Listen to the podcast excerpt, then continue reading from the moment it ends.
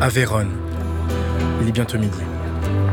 Malgré le conflit sanglant qui oppose les Montaigu et les Capulet, la ville est animée par un joyeux tumulte. Dans les rues étroites, sous les façades décrépies, les marchands ambulants vantent leurs marchandises. Les enfants jouent au coin d'une rue, tandis que les habitants vaquent tranquillement à leurs occupations. Tous, sauf la nourrice de Juliette. Essoufflée, elle se dépêche de rejoindre la villa des Capulets.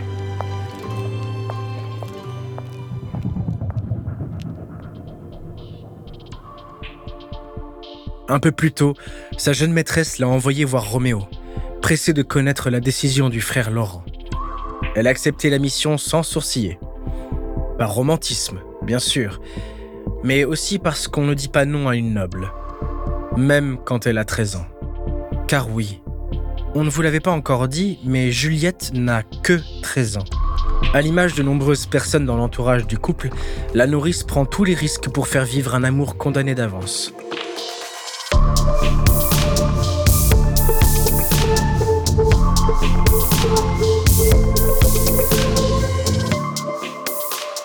Vous écoutez à la folie pas du tout.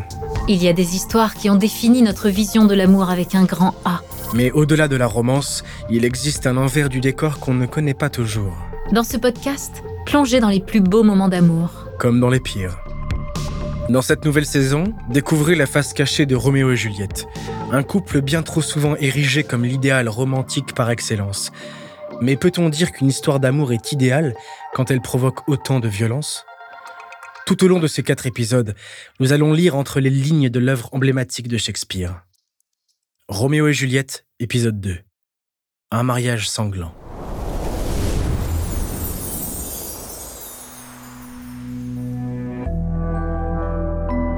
La nourrice finit par arriver auprès de Juliette, qui est heureuse de la voir revenir. Lorsque la jeune fille apprend que le frère Laurent a accepté de célébrer leur mariage, elle explose de joie. Grâce à lui, tout ce dont elle a rêvé devient possible.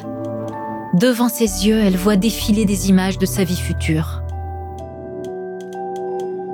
Elle entend les rires partagés, sent l'odeur des fleurs fraîches et imagine déjà la maison où ils construiront leur vie.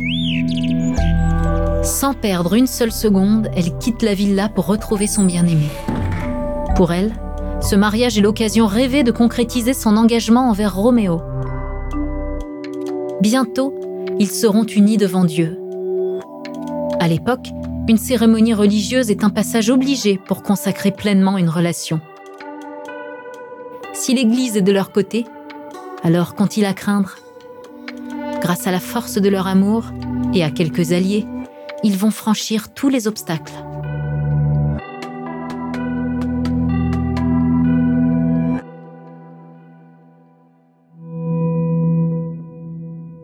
À ce stade de l'histoire, c'est comme si Juliette avait des œillères. Tout à ses fantasmes d'amour et d'eau fraîche, elle semble ignorer l'ampleur des sacrifices qu'elle demande à ses proches. Au moment d'annoncer la nouvelle à Juliette, la nourrice est prise de scrupules. À présent que les choses deviennent concrètes, elle hésite. Veut-elle vraiment participer à l'organisation de ce mariage secret, arrangé derrière le dos des parents de Juliette? Elle risque sa place et sa tête. Pour les Capulets, la vie d'une petite bonne n'a pas vraiment d'importance. S'ils apprenaient que leur fille est sur le point de se marier sans leur consentement, ils le vivraient comme une véritable humiliation. Dans la noblesse du XIVe siècle, les parents ont toujours le dernier mot quand il s'agit de marier leurs enfants.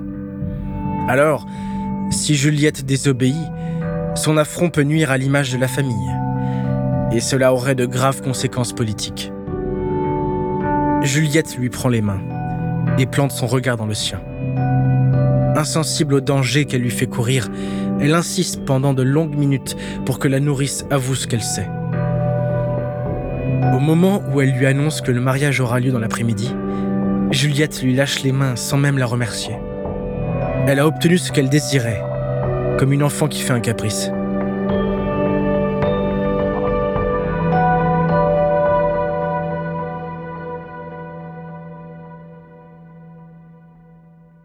Juliette a conscience de l'enjeu de ce mariage.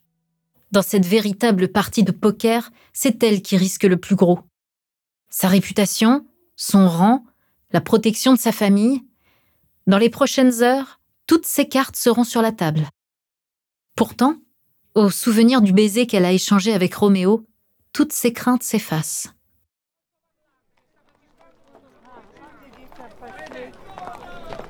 Elle traverse Vérone incognito, accompagnée par sa fidèle nourrice, que la force de ses sentiments a fini par convaincre.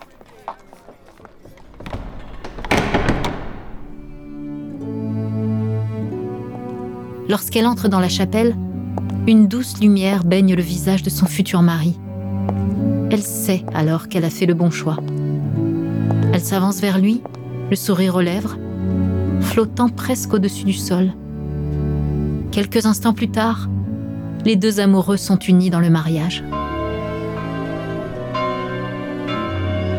Ce mariage célébré dans la solitude et le secret, sans leurs amis et leurs familles, est-il vraiment à la hauteur de leurs espoirs?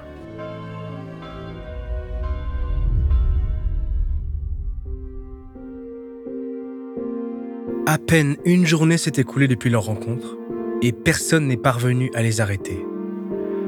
Au moment où les noces sont célébrées, Juliette a 13 ans et Roméo est plus vieux de quelques années. Inutile de souligner l'importance d'un tel écart à cet âge. Alors qu'elle sort à peine de l'enfance, elle idéalise ce garçon qui est déjà presque un homme. Peut-on vraiment considérer qu'ils sont sur un pied d'égalité? Qu'à cela ne tienne, le mariage est célébré sans que cela n'émeuve le frère Laurent. Pour l'homme d'église, ils ne sont que des pions sur un échiquier politique. Et dans ce jeu de dupes, les conséquences de sa stratégie se font sentir immédiatement.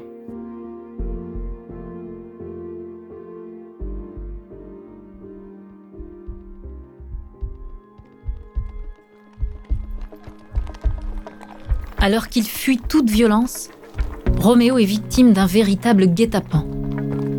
Juste après la cérémonie, ses deux amis, Mercutio et Benvolio, se retrouvent face à Tybalt. Roméo est lui-même pris au piège de cette situation inattendue. Malheureusement, le cousin de Juliette n'a rien oublié de la soirée de la veille, et il est plus enragé que jamais. Sous le soleil de plomb, la tension monte entre les jeunes hommes. L'honneur de Roméo est en jeu. Pourtant, maintenant qu'il est marié à Juliette, il ne peut se résoudre à s'en prendre à un Capulet. Il tente donc de raisonner ses amis qui prennent Tybalt à partie. Finalement, Mercutio et Tybalt en viennent aux mains. Face à toute cette violence, Roméo pense à Juliette. Il se dit qu'elle vaut mieux qu'une pulsion de violence.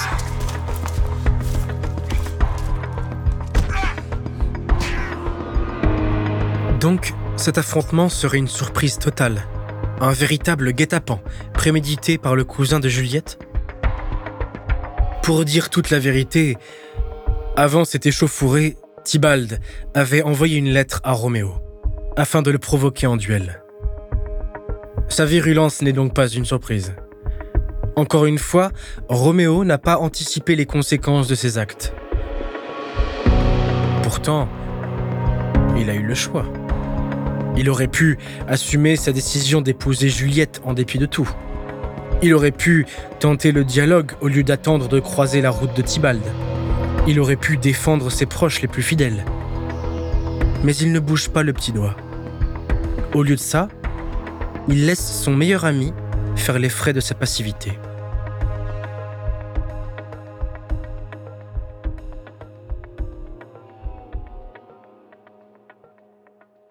Avant de poursuivre cet épisode, nous voulions vous remercier pour votre écoute. Si vous voulez continuer de nous soutenir, abonnez-vous à la chaîne Bababam Plus sur Apple Podcast. Cela vous permettra une écoute sans interruption. Ou bien, écoutez ce message de notre partenaire, sans qui ce podcast ne pourrait exister. Ne partez pas. On se retrouve tout de suite après. Lorsque l'épée de Tybalt s'enfonce dans le torse de Mercutio, le sang de Roméo se glace. En un éclair, il devine que le coup sera mortel. Alors que le sang de son compagnon se répand sur les pavés, le jeune Montaigu se jette sur Tybalt. Au nom de l'amitié sincère qui le liait à Mercutio, il risque sa vie pour faire justice. Finalement, Roméo l'emporte. Dans cette lutte mortelle, il est parvenu à vaincre son perfide adversaire.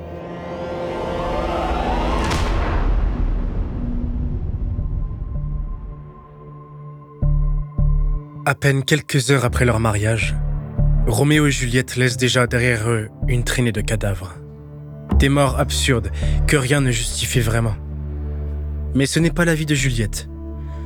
Quand elle apprend ce qui s'est passé, elle se réjouit que Roméo ait survécu, même si cela a coûté la vie à son propre cousin.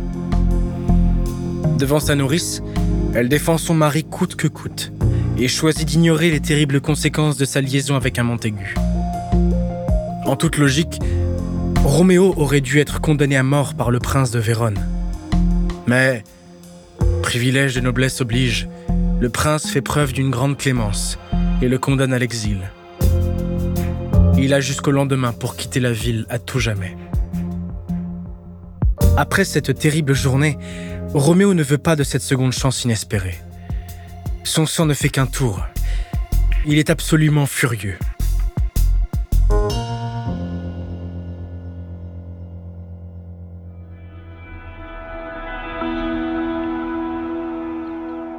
Peut-on vraiment voir de la clémence dans cette condamnation? Pour Roméo, cet exil est l'équivalent d'une peine de mort. À peine quelques heures après le meurtre de Tybalt, il a trouvé refuge auprès du frère Laurent. L'homme d'église le regarde avec un air grave. Il vient d'apprendre la décision du prince. Lorsque Roméo comprend qu'il doit quitter Vérone, il tombe à genoux, terrassé par la douleur. Il peut supporter la mort de son ami. Il peut assumer d'avoir tué un homme. Il aurait pu accepter sa propre fin. Mais l'exil est pire que tout. L'exil, c'est une vie loin de Juliette. C'est une vie qui ne vaut pas la peine d'être vécue.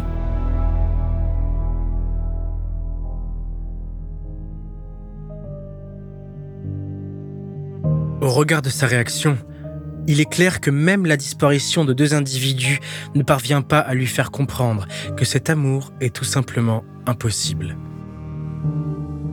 Le frère Laurent se réjouit que le prince ait épargné la vie de Roméo. Pourtant, il n'arrive pas à faire entendre raison au jeune homme.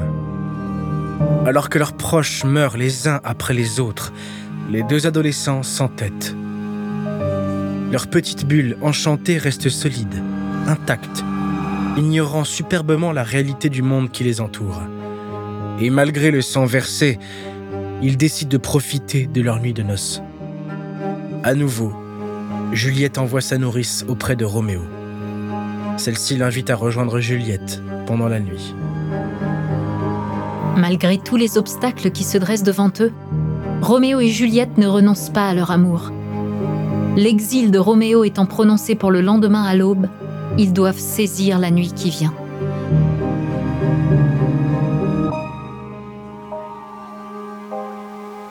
Le jeune homme profite de l'obscurité pour échapper à la vigilance de sa famille et s'introduire chez les Capulets. Pour la première fois, le couple peut véritablement exprimer son amour. Dans le plus grand secret, leur peau se touche enfin. Ils comprennent alors que leur lutte n'était pas vaine. Pendant quelques heures, la violence laisse place à la douceur et un parfum de magie s'échappe de la chambre nuptiale. Leur bonheur est évident. Mais cette nuit d'amour ne risque-t-elle pas de mettre le feu aux poudres? Juliette est encore très jeune. Dans cette société conservatrice, on sait que son honneur conditionne celui de sa famille. En passant la nuit avec elle, Roméo risque de condamner Juliette à une vie de paria.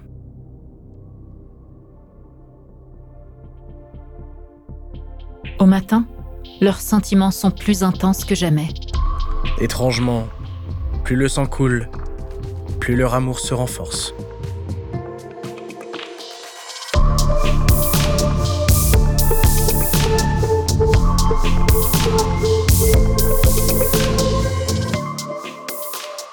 Merci d'avoir écouté À la folie pas du tout, une production Bababam.